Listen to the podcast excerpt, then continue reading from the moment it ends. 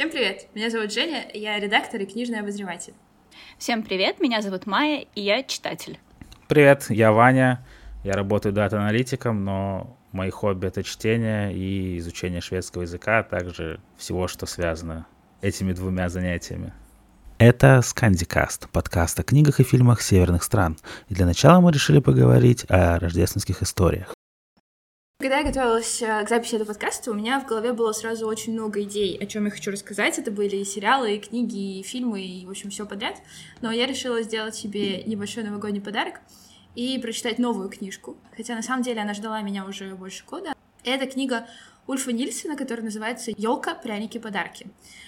Вообще, Ульф Нильсон — это один из самых, наверное, известных русскоязычных читателей шведских писателей, детских, по крайней мере. Мне кажется, он входит в пятерку. В большинстве своем Ульф Нильсон выходил в издательстве «Самокат», но две книжки у него вышли, засветились, «Мелик Пашаев» и «В мифе». Собственно, про книжку, которая вышла в «Мифе», я сегодня буду рассказывать.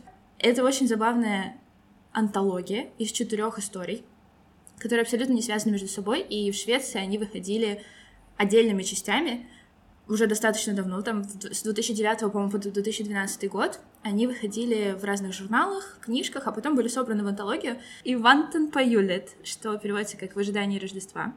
На русский она переведена, видимо, то мы ждем от Рождества эту елку, пряники и подарки. Поэтому абсолютно не связанное название со шведским оригиналом, но как есть.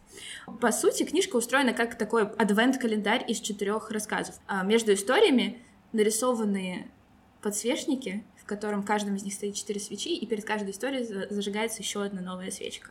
По своему настроению истории тоже, скорее всего, как-то связаны именно с адвентами, но так как я не очень хорошо знаю именно историю, мифологию адвентов, я буду говорить, что там происходит, но на самом деле я не уверена, что это вот так вот должно быть. Короче, четыре истории.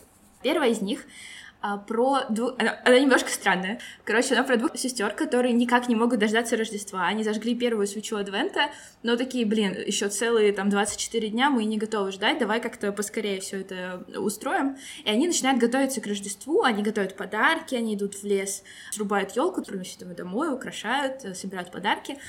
И в этой истории они постоянно задают вопросы папе, что-то гуглят, что-то рассказывают друг другу, и через эту такую небольшую историю мы узнаем очень много шведских традиций. Упрашивают папу зажечь свечи быстрее, они открывают все окошки Юль-календаря, просто, ну вот в один день.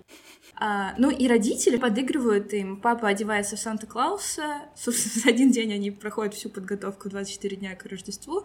И им выносят марципановых свинок. И вот для них наступило Рождество, и они его празднуют. Сами себе сделали, сами отпраздновали, молодцы. Не знаю, что у них будет следующие 23 дня, как они, как они будут проживать, ну ладно.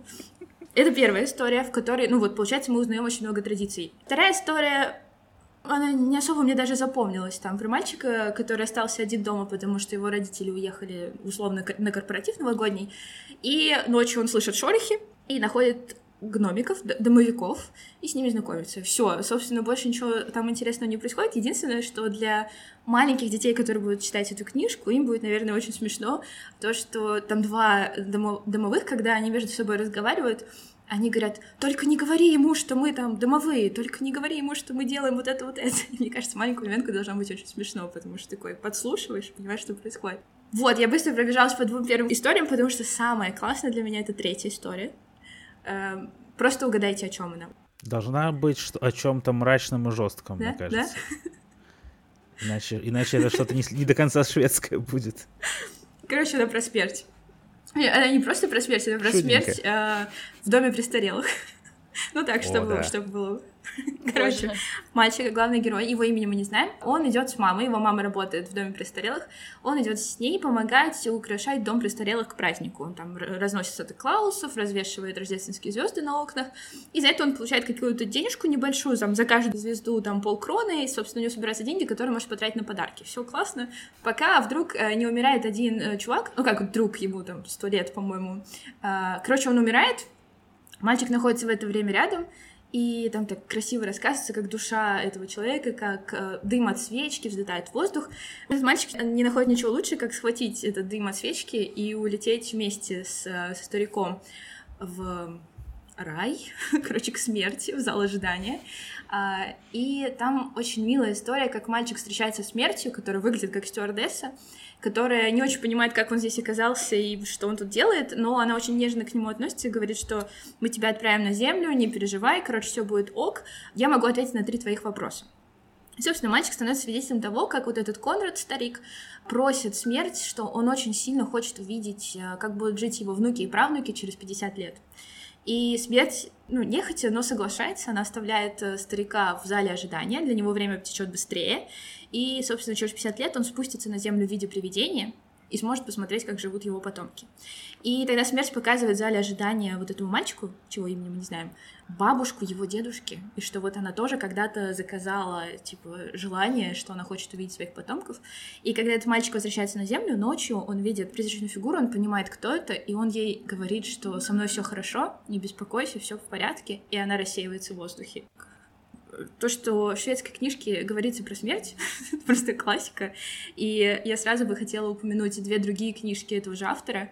А, моя самая любимая, наверное, шведская книжка — это «Самые добрые в мире» про трех детей, которые в один а, погожий летний денек решили открыть похоронное а, агентство и хоронить Вау. разных зверушек, насекомых и прочим. И я обожаю эту книжку, потому что там трое детей, и они абсолютно разные. Одна там супер эмоциональная, она переживает, плачет, кричит, что вот кто-то умер. Другой чувак, он такой, э, все по плану, короче, несите лопату, сейчас будем копать, вот нужна коробка, сейчас похороним.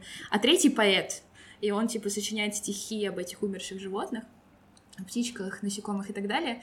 Но самое классное в этой книжке то, что заканчивается она, вот они весь день хоронят разных э, мелких животных, заканчивается на тем, что, ну, типа, наигрались, на следующий день они там придумали новую игру. То есть это как бы часть жизни, то, что ребенок узнал про смерть, прожил ее, проиграл, и как бы, ну, ок, пошли дальше. Она большая по объему? Нет, она маленькая, это книжка-картинка, mm-hmm. ну, там, страниц на 30 и больше всего иллюстраций. И еще одна книжка того же автора, к сожалению, я ее не читала, но я все равно про нее расскажу. А, я не читала, потому что она вышла в самокате до того, как я начала там работать, и когда я начала работать, уже ушел тираж, я ее не могла нигде найти. Она называется а, «Прощайте, мистер Маффин» про смерть морской свинки. У меня есть классная история с этой книжкой. В общем, она очень известная. У нас обложка такая же, как она в шведском оригинале. И я недавно смотрела шведский сериал какой-то, начала смотреть. И там в больнице, в зале, где родственники ждут врачей, чтобы врачи им рассказали, что происходит с их родственниками, которые лежат в больнице, такой кабинет, ну, то есть, скорее всего, это кабинет, где там скажут, что там ваш родственник в коме, или он умер, или еще что-нибудь. Когда людей забирают из общего зала ожидания и помещают в отдельный, там э, стоит шкаф с книжками, и там стоит прям обложка, и камера прошла довольно быстро, но так как обложка такая же, как она на русском языке, я успела ее заметить. Короче, мне кажется, это просто очень известная история, и такая одна из самых классных про потерю, и поэтому вот она стоит для того, чтобы ребенку могли в этой комнате дать эту книжку полистать, почитать, там, вместе с родителями обсудить. Вот, четвертый рассказ мне тоже не, не супер сильно понравился, но он идеальный для того, чтобы закончить э, книгу про Рождество. Ну как идеальный там, семья заболела, вся семья боле, болеет, лежит, короче, не встает с кровати с высокой температурой несколько дней до Рождества, они ничего не успели подготовить, а за них все готовят имбирные печеньки. Вот имбирные печеньки и вот этот, знаете, как такой... удобно. Мне нужны эти печеньки. Где купить? Да, имбирные печеньки, вот этот, а, я не помню, как он на шведском называется, вот этот козлик такой из, э, из прутьев. Ельбокен. Ельбокен, да. Он, короче, ему дают денег, он идет покупать подарки. Ну, типа, и елку приносит. Вот, ну, короче, смысл этой истории в том, что не торопитесь, э, заботьтесь о себе, Рождество все равно придет, и все равно все будет хорошо. И история для ребенка и для окончания книжки, где только что тебе рассказали про смерть, очень даже ничего. Вот, кстати, четвертая история. Я сегодня послушал Рождество в домике Петсона. А если я не забегаю вперед и не пытаюсь нет, нет, все, Майя, твою историю рассказать. Я, нет, нет, нет, я просто как раз себе в тетради пометила, что это с Женей что, Да, очень, очень похоже ага. тоже, что там Петсон, Петсон себе повредил ногу и не мог не приготовиться к Рождеству и котенок его грустил, грустил, грустил, но в итоге тоже все образумилось с помощью соседей, там, добрых людей и прочих, а, и Рождество было спасено, как раз вот как будто бы что перекликается с четвертой частью угу. истории. Да, прикольно, интересно. Может, это какое-нибудь общее место, и мы найдем еще что-нибудь такое же. Кстати, про прутикового козла есть интересная традиция. Она как, как сказать традиция? Это традиция, которая, в общем-то, не то чтобы традиция, ее ни, никто не хотел бы, чтобы она была, но она иногда случается.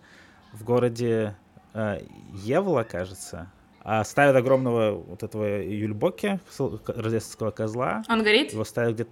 Да, его постоянно поджигают. Жесть. Причем его поджигают, разламывают, воруют, еще что-то.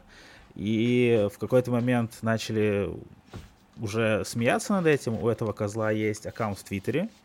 Когда его ставят в каждом декабре, он пишет «Здравствуйте, я снова тут». А потом время от времени он еще и подначивает хулиганов в Твиттере, типа, ага, я все еще тут, я все еще стою, я все еще живой. И это очень забавная, мне кажется, штука такая, какая-то абсолютно, ну, никак не сказать, что положительная какая-то история, но дов- довольно забавная. Я теперь каждый декабрь слежу, живой ли этот Юльбокин там, а его ставят, типа, муниципалитет, что-то государственное? Да, его, его ставят, ну, как, как у нас елку ставят, а. так вот ставят у них у здоровенного на площади этого козла, и некоторые люди время от времени пытаются что-то с ним сделать. Прикольно. Злодейские люди, конечно, злодейские. Хорошая пиар-компания. Вот видишь, ты сидишь в России и знаешь про этот город, знаешь про этот да. козла. Да, я, я прям действительно слежу за ним прям в соцсетях. Появился, ура, следим дальше. Пока живой в этом году, насколько я могу А бывает, проходит э, Новый год так, чтобы его не сожгли, или его всегда сжигают? Вот в прошлом году, кажется, все было хорошо с ним. Пару лет назад что-то что там была какая-то попытка, но кажется не очень феерично успешная. Мне кажется, когда ты ставишь соломенного козла в центре города, как бы вполне ну, ожидаемо. Идешь, идешь, и Спичка мысль упала. возникает. Без этого сложно, конечно. И когда Женя рассказывала про свою книгу и про третью историю, и, соответственно, потом еще про книжки про смерть, да, которые не совсем, конечно, новогодние, но раз уж э, зашла про это речь, то можно еще добавить, мне сразу вспомнился Ульф Старк, тоже очень известный, тоже шведский, и у него тоже есть книжка про смерть. Я сейчас сижу и вспоминаю, умер там в конце старичок или нет. Но, скорее всего, конечно, Беглецы? да. Там тоже про дом престарелых. Нет, нет, нет. А, слушай, ну, Беглецы тоже дом престарелых. Я сказала, Ульф Старк и умер старичок. То это может быть много вариантов, да, что это за книга. Я имела в виду, умеешь ли ты свистеть Йоханна? Мне почему-то вспомнилась именно она, когда э, у мальчика нету дедушки, и его друг говорит, слушай, тут есть дом престарелых, там очень много всяких дедушек-бабушек, если у тебя нет, а там много, и они такие бесхозненькие, ну, пойдем, ты себе выберешь, кто тебе нравится, и будет у тебя дедушка вообще, любой абсолютно. Ну и там про дружбу, соответственно, мальчика, дедушки, ну и в конце дедушка, конечно, умирает, к сожалению, но жизнью. Угу. Вот. У меня Ульф Старк, мы читали с Сашей, с моей дочерью, не очень много книг, потому что я еще немного рановато, а я жду, что я буду с ней читать, а не сама. И поэтому э, я Ульф Старка знаю много книг, ну так, скорее понаслышке. И насколько я понимаю, потому что мы читали, он же практически везде пишет про свое детство. У него везде мальчика зовут Ульф, у него везде да. один и тот же друг, один и тот же дедушка. И это очень забавно. Да, у меня Ваня недавно брал в библиотеке какую-то которую я вообще никогда не слышала, такую книгу Ульфа Старка. Там что-то про долой рабство, по-моему, называется. Там тоже мальчик Ульф, и дедушка заставляет его батрачить на огороде. И мальчик, естественно, протестует. А на какой примерно возраст рассчитаны эти книги? Ну, это условно, ну, конечно, но Вань... все же.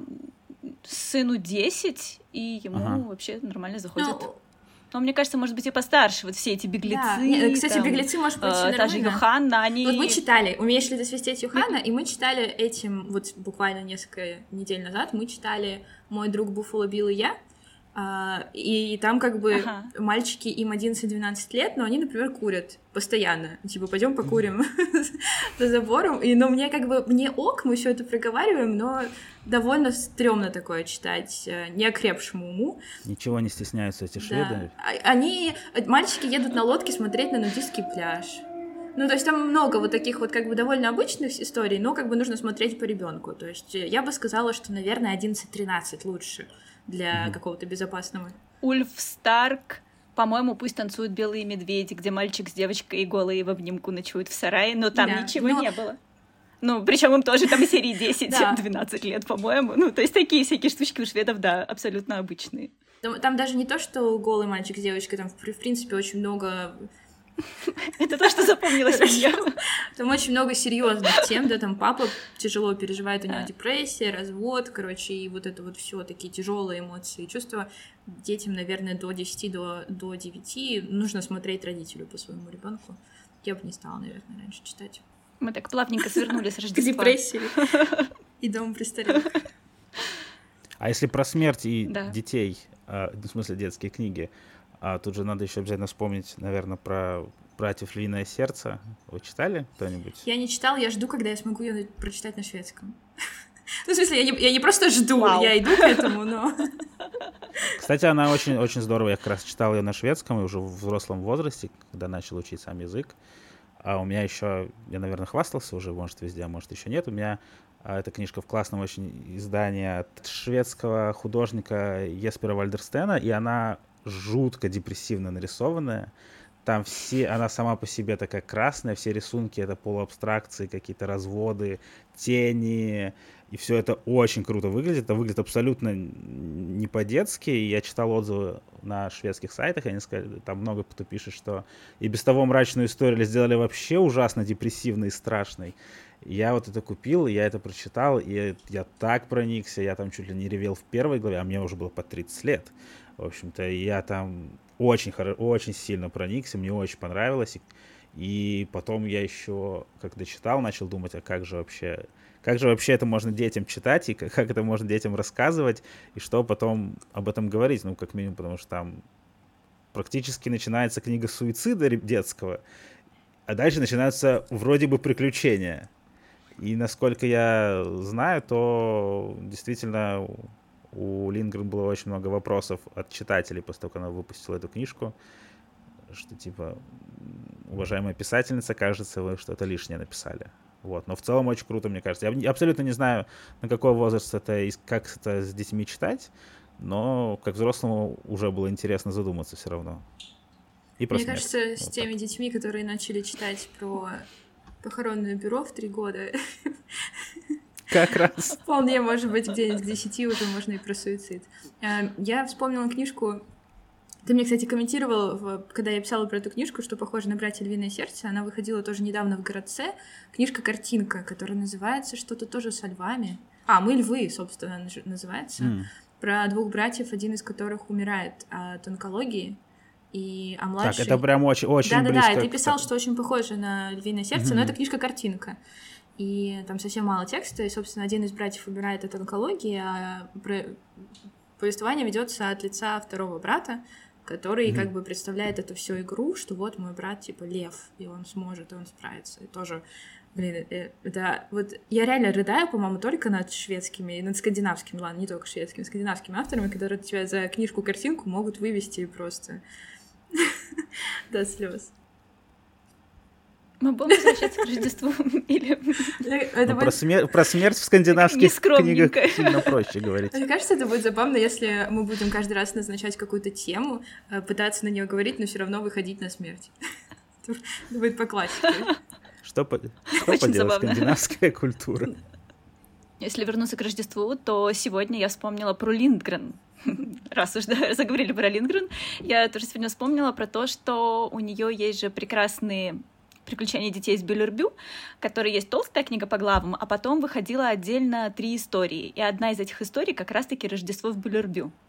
Мы с нее перечитали, там больше иллюстраций, чем текста, повествование от лица девочки Лизы, одной из детей из Бюллербю, и поэтому это так очень просто написанная история. Реально вот ребенок просто перечисляет, что ему, собственно, в Рождестве нравится, что они делают, как это классно. Короткий текст, но такой вот весь пронизанный традициями, его так классно читать, именно э, понимать, как это происходит в Швеции. Ну, такой вот прям очень колоритный, очень мне понравился. И есть же экранизация, как раз-таки вот этих вот трех коротких историй. Называется «Новые приключения детей из Бюллербю». Это довольно старый фильм, шведский, и как раз-таки он начинается с этой рождественской части. Тоже очень здорово посмотреть, как они делают все эти пряники, свинки, поросята, как зажигают свечи, как плетут вот эти знаменитые сердечки такие бумажные, да, которые как там вставляются эти части, очень красиво выглядят. В общем, и книжка, и фильм очень атмосферные. Прикольно. Мне во всех этих фильмах э, шведских, и не только, жалко, что их нет в хорошем качестве. Ну, то есть, наверное, где-то их можно найти, но чтобы они были на русском языке, при этом, чтобы можно было детям показать там маленьким, их почти... Да, перевод там отвратительный. Перевод картинка. Невозможно. Прям, типа, там, 70-х и 60-х, когда они были сняты, она такая осталась, и ее очень тяжело смотреть на большом телевизоре. Я каждый раз страдаю из-за этого. Да, да, согласна. Это фильм 87 -го года, и да, мы смотрели на большом экране, выглядело так себе, и все говорили, естественно, одним мужским голосом. Сын ушел, сказал, почему девочки так странно разговаривают? Маленькая Лиза. Там еще есть двухлетняя Черстин. Когда мужской голос говорит «А что у нас на Рождество?» Это звучит довольно странно. Но вообще фильм хороший. А, ну если мы перейдем к фильмам, то можно упомянуть тогда и Юль Календерн, который одна, наверное, из таких важных столпов шведского Рождества. А, это сериал, который сейчас он показывается по СВТ. Ну, я его смотрю онлайн. Вот, может быть, есть сам канал, я не очень знаю, и точно ли есть канал, как в телевизоре СВТ. А тем не менее, это очень-очень старая традиция. Если я правильно помню, первый июль календарь такого формата вышел в 1960 году. Вот, то есть уже сколько, 60, 63-й, 63-й июль календарь идет. Вот, и как раз, и в этом году первый раз, когда я прям вот каждый день смотрю по серии, а, там, чтобы вот, как в истории, девочки не открыли сразу все и не mm-hmm. посмотрели. А здесь все приходится воспитывать свою дисциплину, потому что новая серия, а все серии маленькие, минут по 13. То есть их довольно легко смотреть каждый день между делами, там, за едой, кто как привык. А новая серия появляется каждые сутки в районе двух часов ночи. То есть, э, и вы можете проснуться, а вас ждет уже новая серия, да, или наоборот подождать до вечера и посмотреть ее перед сном, как, например, я делаю. И в этом году это история, которая называется «Тролль Тидерн», э, «Время троллей». Что интересно, это ремейк насколько я знаю, истории. Юль Календер на 1975, кажется, года, у которой было еще продолжение потом в 80-х. И вот они вроде как э, решили это переснять. Не знаю точно, насколько... Э, есть ли какие-то различия между э, первой версией и нынешней, ну, в плане сюжета, потому что внешне-то понятно, сейчас все выглядит очень современно. Э, и вроде как это считается, как будто бы должно быть, опять же, для детей, но я могу сказать, что смотрится довольно интересно. Очень милые персонажи, сюжет совершенно сказочный о том, как есть здоровенный тролль, который когда-то просыпался, грозил уничтожить весь мир, но люди, ведьмы, феи и тролли, тролли, которые маленькие, хорошие, а как-то смогли договориться, справились, заколдовали его, поставили волшебный камень, который погрузил этого большого тролля в сон. Ну и, разумеется, если вначале нам показывают камень, который как-то сдерживает какое-то зло, можно ожидать, что сейчас с ним что-то случится. Ну, разумеется, тут все случается. И и, и разумеется, виноваты а, люди. Да, в целом, да, да. Довольно симпатичный мужичок, геолог, который случайно провалился под землю в грот, нашел этот камень, счастливый убежал с ним домой изучать его и надеяться на сенсацию.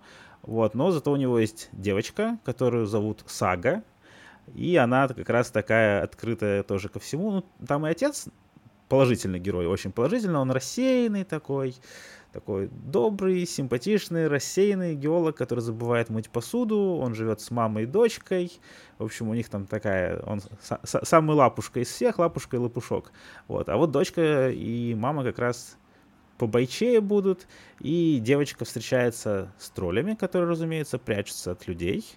Я, мы не знаем, почему они именно прячутся от людей, потому что, э, судя по предыстории раньше как-то они взаимодействовали вместе, вместе этот волшебный камень смогли придумать, а потом что-то как будто бы случилось, и теперь тролли, тролли, феи и ведьмы с людьми не дружат. Вот. Но довольно получается милая история. Там много смешного, много доброго. Есть какие-то... Вот видно, что вот здесь вот капушка морали у нас есть. Здесь у нас есть какие-то вещи, которые можно обдумать или обсудить с кем-то. Но очень здорово перед сном там кружечкой какао, как я делаю, перед сном посмотреть сказку. Я сейчас активно пытаюсь как раз духом Рождества проникнуться и Нового года, и отличное дополнение, мне кажется, э, такой сериал. Что круто, его можно посмотреть, я не знаю, когда выйдет подкаст, возможно, уже когда он закончится, но если так, в любом случае, э, круто, что Юль Календер в этом году, да и вроде в прошлых, можно смотреть с сайта СВТ вне зависимости от того, где вы находитесь. Он на шведском, со шведскими субтитрами. Вроде бы других субтитров нет, но нет, нет. Там бывают иногда варианты э, упрощенных субтитров для тех, кто совсем только-только начал учить.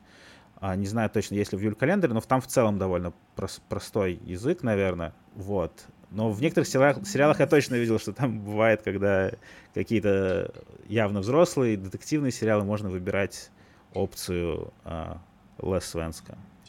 Вот, так что всем советую, мне кажется, это классная штука. И она и для тех, кто учит язык, здорово, и для детей, которые учат язык, и в целом можно посмотреть, потому что, ну, там и так все понятно, даже если не слишком хорошо знать язык, какие-то основы, мне кажется, все можно понять. Да, и она еще очень красивая. Да, да, яркая, вот.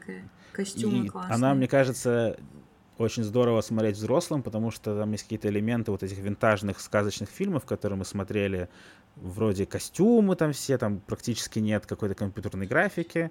Есть, ну, она есть, но такая нарочито сделанная, как будто бы тоже под старенькую. Какие-то смешные костюмы, тролли эти ходят в шапочках, желудях. В общем, очень мило все и приятно смотреть. И начинается все с открытой книги. Это мой, мой любимый О, да, к сериалам. Да. Меня очень порадовало, то, что сказала, что они выходят 63-го года. Я просто такая... Я когда начала смотреть этот э, сериал, я подумала, ну, это идеально для изучения шведского, типа 13 mm-hmm. минут, мозг не кипит, можно посмотреть как бы 13 минут в день. Вот теперь оказывается, что он закончится, и можно еще покопать всякие архивные да, но сериалы. Там есть нюанс, что э, он заканчивается и может закрыться и мы его не сможем а, посмотреть, логично. да. То есть какие-то они появляются снова и снова, насколько я знаю, какие-то уже уходят, так что лучше не откладывать. Тем более сейчас будет кульминация. Совсем еще, да, осталось Да, да, дней? да. Я на пару серий отстал, будучи в разъездах. Я как раз сейчас буду смотреть сразу по две, и как раз даже это здорово, потому что, разумеется, серии заканчиваются на самом интересном месте. Я начала смотреть, я понимаю, что это детская mm-hmm. сказка, скорее всего, там для детей, даже дошкольников, ну, начиная с дошкольного возраста.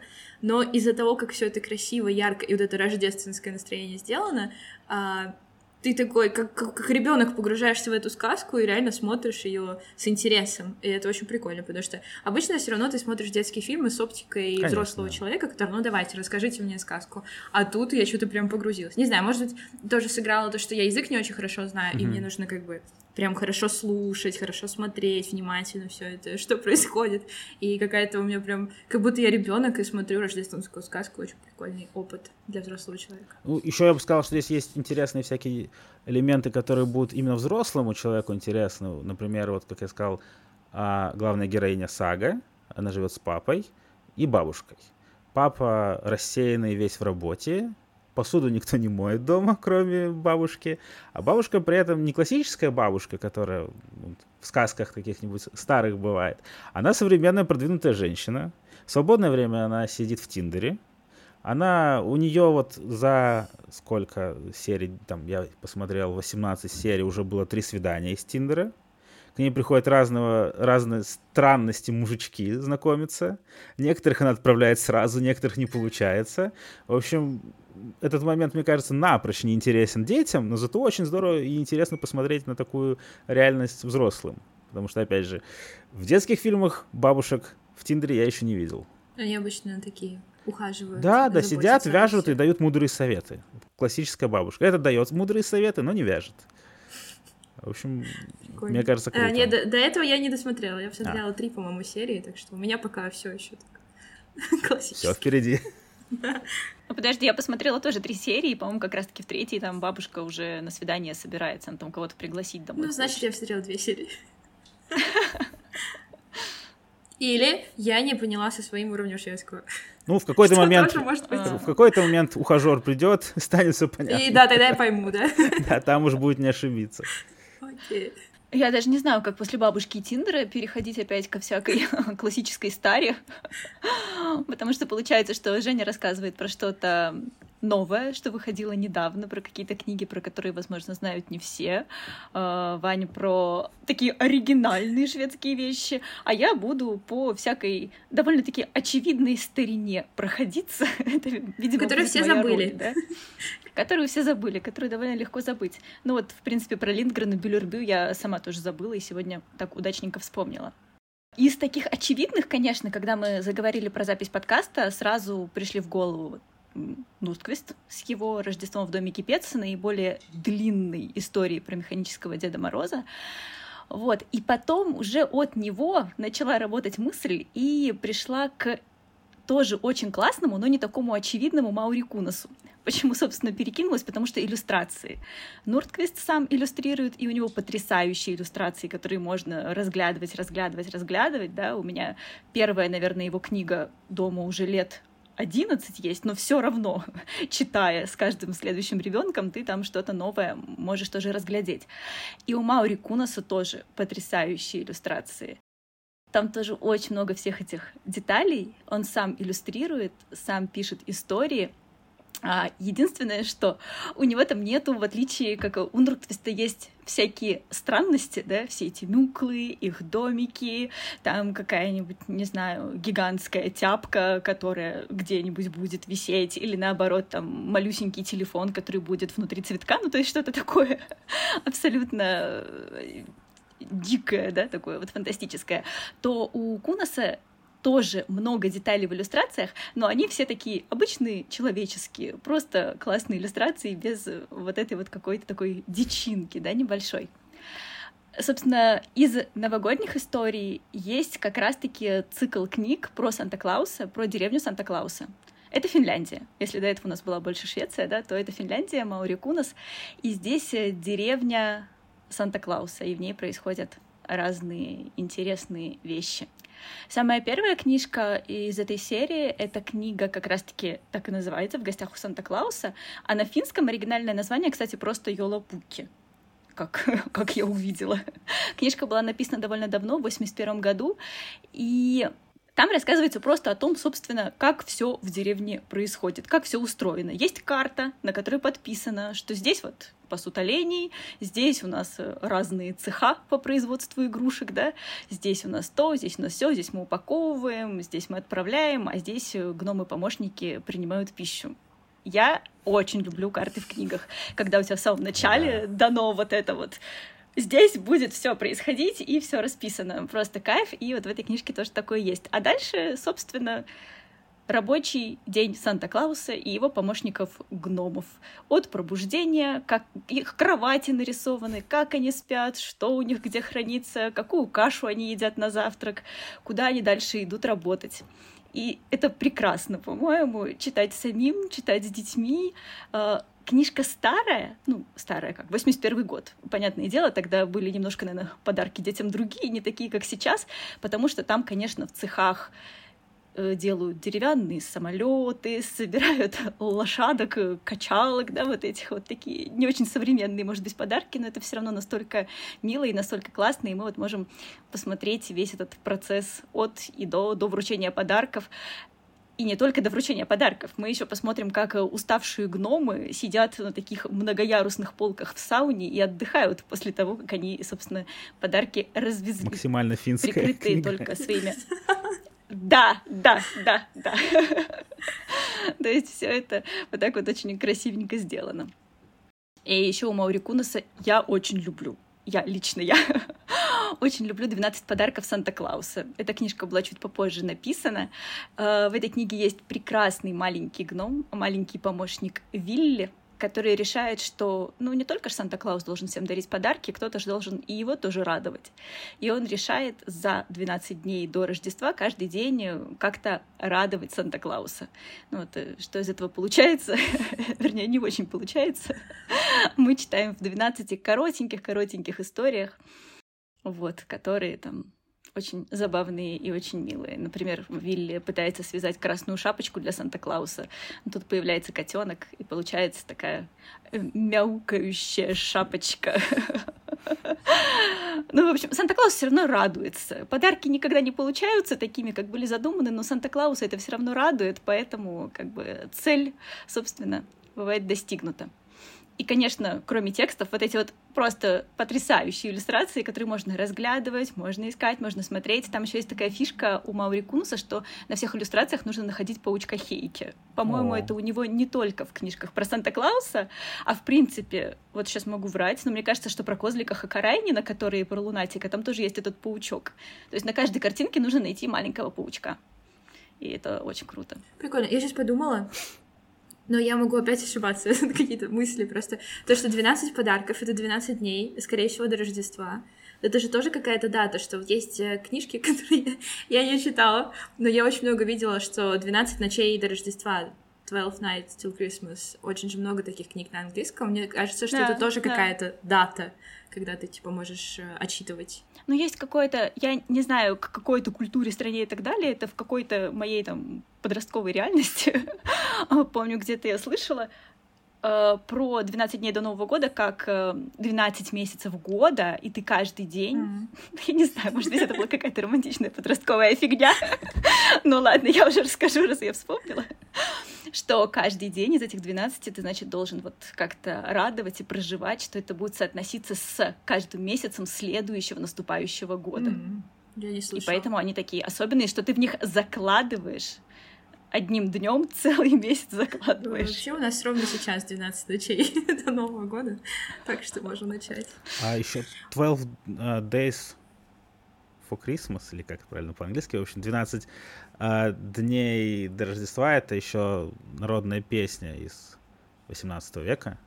Как раз она описывает там, подарки, кто какие получает, и, мне кажется, ее там всякие даже знаменитые ребята вроде Фрэнка Синатры пели, так что, может быть, у нас у всех где-то в подкорке отложилось, что потому что есть, да? даже если не слышали целенаправленно как-то, мы в торговых центрах явно это где-то не один раз по кругу все впитали как-то, так что да, это... Prикольно.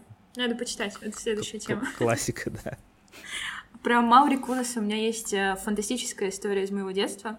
Э, я 93-го года, в 96-м, 97-м у нас э, у меня дома появилась кассета с мультиками. Сборник мультиков, кстати, я ее нашла в этом году у себя дома. А, оригинальных названий там нету, но там был мультик про Санта-Клауса, а, его деревню и волшебный барабан. И этот мультик был моим самым любимым мультиком в детстве, просто самым лучшим а, из всех возможных, всего, что я когда-либо смотрела. Он тоже был переведен одним мужским голосом, очень странно. Было слышно финский там на фоне, но он потрясающе красивый, и, ну, потом, когда я уже нашла эти книжки, я понимаю, что, ну, это просто иллюстрации книжки ожившие. А, возможно, я тут, я тут подумала, что, может быть, другие книжки серии тоже экранизированы, стоит поискать. Наверняка это тоже какая-нибудь история, то, что это классический финский писатель, и его произведения экранизированы перед Рождеством. Короче, поставила себе заметочку, то, что нужно найти мультик.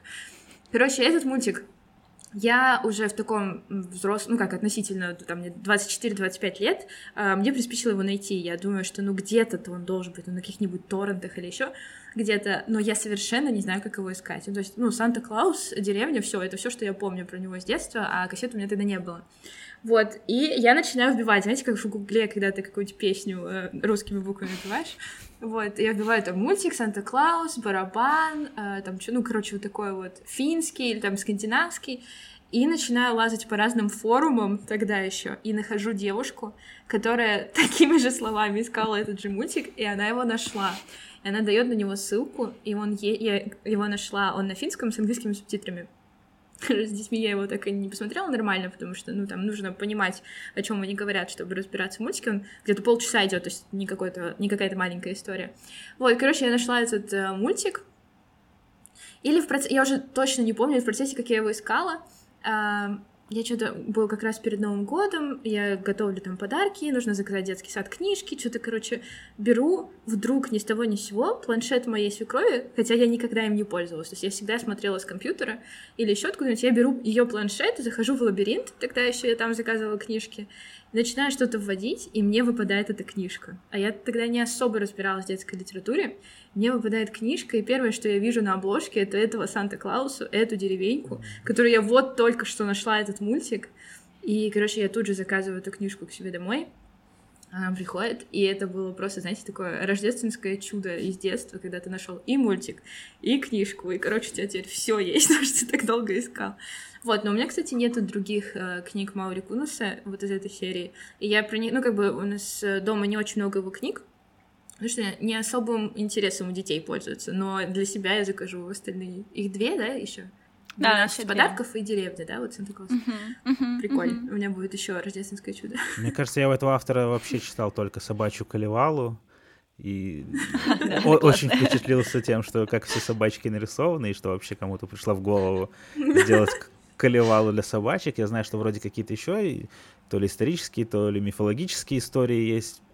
У него есть Робин Гуд. Да. Ага что-то э, что там на пёсьей горке, и э, мы читали с Бруно, у меня э, Бруно, когда был маленький, он интересовался только машинами, и ему не нужно было вот никакие книжки, которые у нас есть дома, ему ничего не нужно было, а про машины, знаете, не так уж много интересных книг, и мне друзья подарили книгу Маури Кунуса, в котором все классические сказки типа Золушки, там, да. короче, вот всякие такие классические сказки. Ну, про трех братьев, вот эти вот козлики Брюса там есть. Да, рассказанные в виде машин.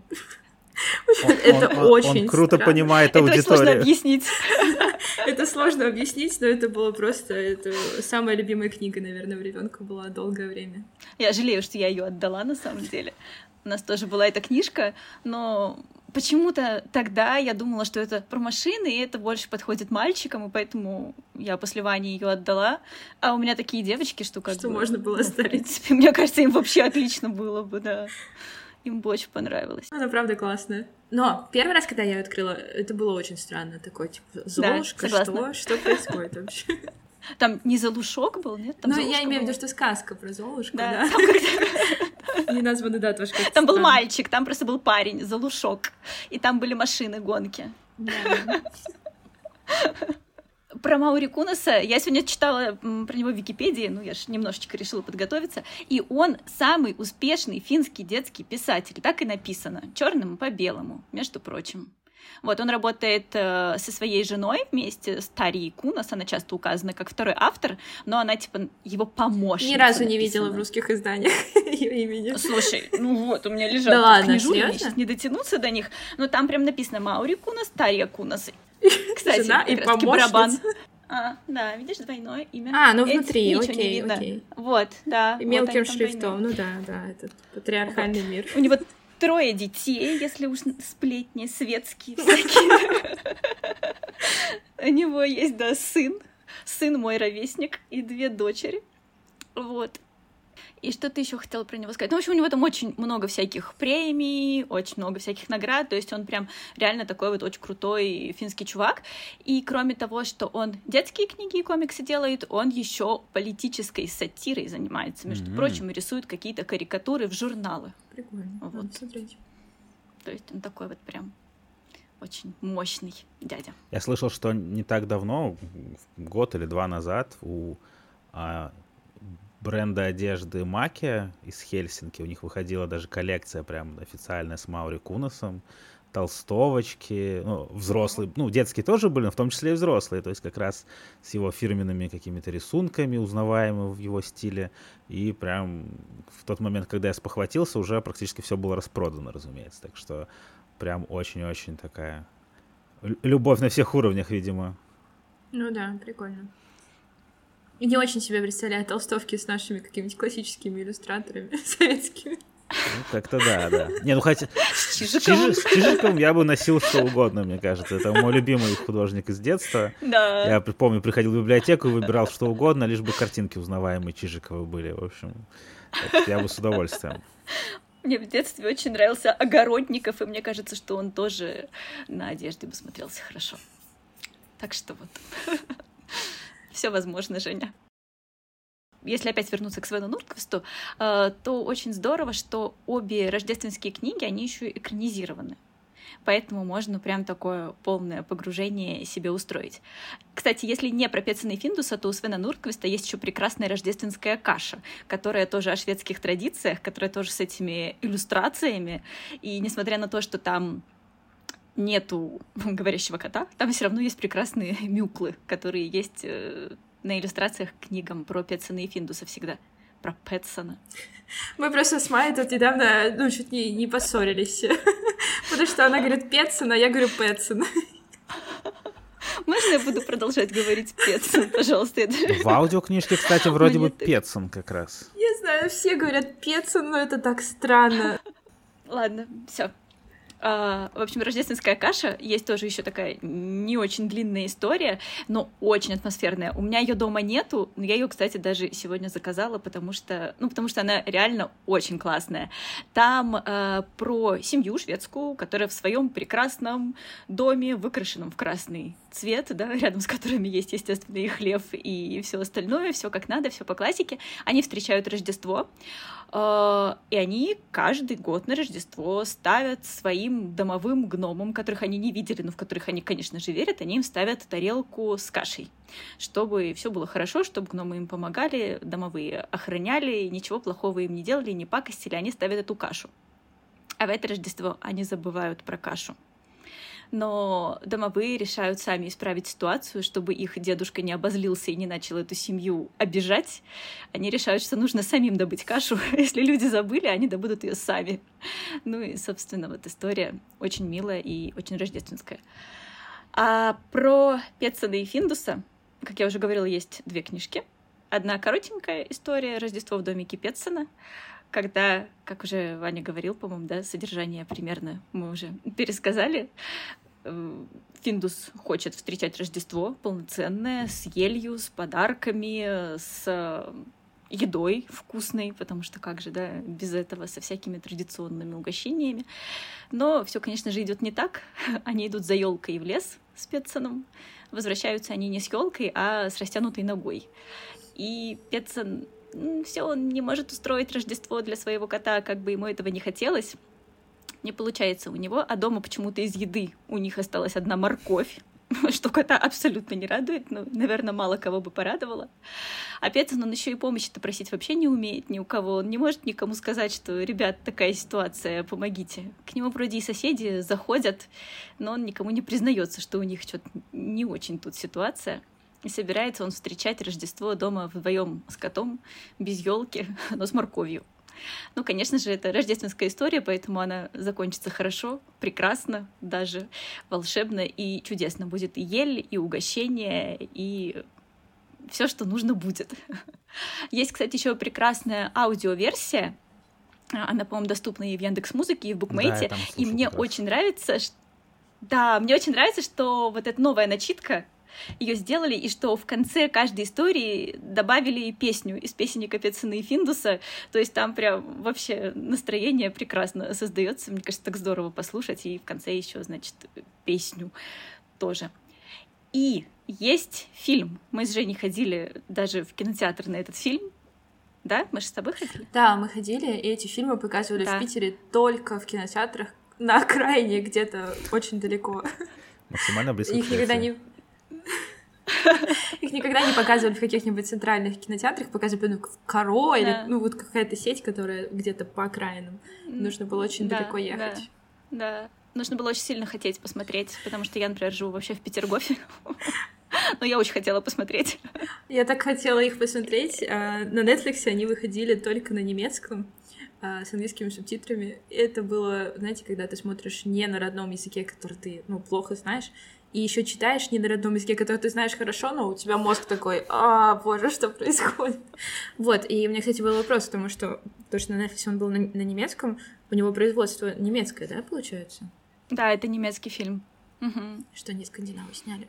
Он очень красивый, там есть все эти мюклы, там есть эти курицы в бусах, в платочках, там добавлена еще линия про соседа Густавсона и про отношения э, Финдуса с собакой этого Густавсона. Там абсолютно прекрасная беда Андерсон.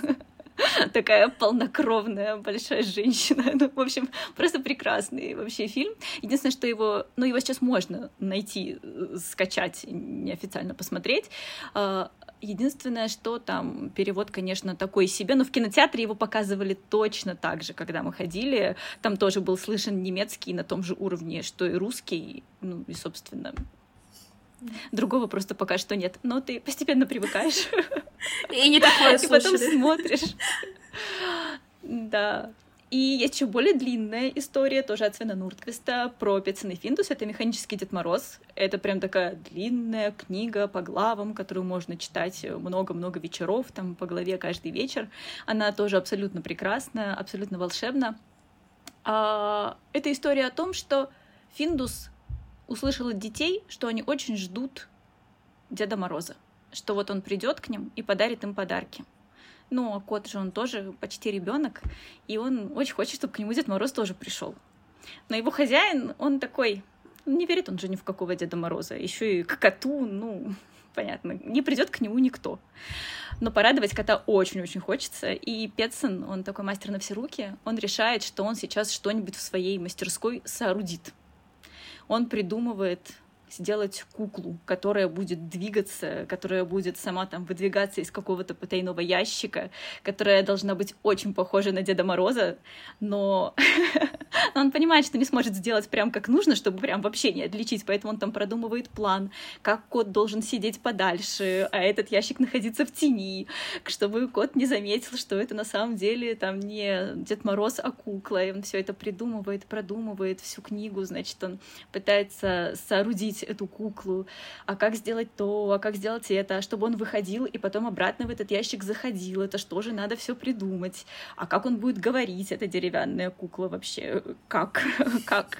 И естественно, естественно, это такая просто классическая волшебная сказка, потому что здесь очень много вот этих волшебных помощников, да, как обычно в сказках. Все складывается так, что то во сне он увидит решение какой-то очередной задачки, то вдруг в лесу появится какой-то загадочный вроде как почтальон, непонятно как среди леса. Но этот почтальон принесет какую-то загадочную посылку, в которой окажется, по-моему, если не ошибаюсь, борода, просто идеально подходящая для деревянной куклы. То, значит, он делает это колесо, которое будет вращаться, чтобы кукла выезжала из ящика. Петсон рядом... Ой, Петсон... Финдус рядом балуется и отламывает несколько зубцов от колеса. Петсон, естественно, сначала рассержен, что как так? А потом оказывается, что именно благодаря этой поломке получится сделать движение таким, как надо. Пецин работает при Финдусе, но он не говорит ему, естественно, что он делает. Он говорит, что он разрабатывает автоматический подкладыватель дров для печи. Вот, и это абсолютно прекрасная история про то, как он хочет порадовать своего кота. И, казалось бы, неужели детская история о том, что Деда Мороза не существует, а его взрослые вот так вот как-то пытаются для детей изобразить? Конечно, нет. Конечно, нет. И в конце к нам придет настоящий Дед Мороз. А никакая не кукла. Кукла тоже получится прекрасно благодаря всем этим стечениям обстоятельств. Но Дед Мороз, естественно, придет настоящий. Петсон останется сидеть с открытым ртом, абсолютно не понимая, как же так, что же произошло. В общем, потрясающая история. И, собственно, к «Механическому Деду Морозу» есть по нему мультфильм, очень старенький, по-моему, 2005 года. Старенький. Ладно. 2005 а, года мультфильм, он тоже с не очень хорошей, по-моему, озвучкой, с переводом, но его тоже очень классно посмотреть. Он, собственно, вот по механическому Деду Морозу, но называется он «Обещание Петсона». Прикольно, спасибо, я не смотрела. Я тоже Но не слышал мы раньше, да. не читали механического Деда Мороза, честно говоря. Не читали? Он есть и в аудио, он на букмейте, по-моему, доступен. Меня недавно дети слушали. А я не знаю, как вообще можно это подвести какой-то итог, потому что мы поговорили и про Рождество, и про смерть. Ну, собрали небольшой список того, что можно посмотреть и почитать, успеть перед Новым годом или в рождественские каникулы, которые у нас, э, слава богу, длятся. У вас теперь, простите. длятся дольше. И, в принципе, от Нового года до Рождества все еще можно смотреть все эти прекрасные истории. Так что, э, надеюсь, мы придумали за вас какие-то идеи. Вы найдете, что из этого можно для себя выбрать. Увидимся, услышимся в следующий раз. Пока. Пока. Спасибо. Пока.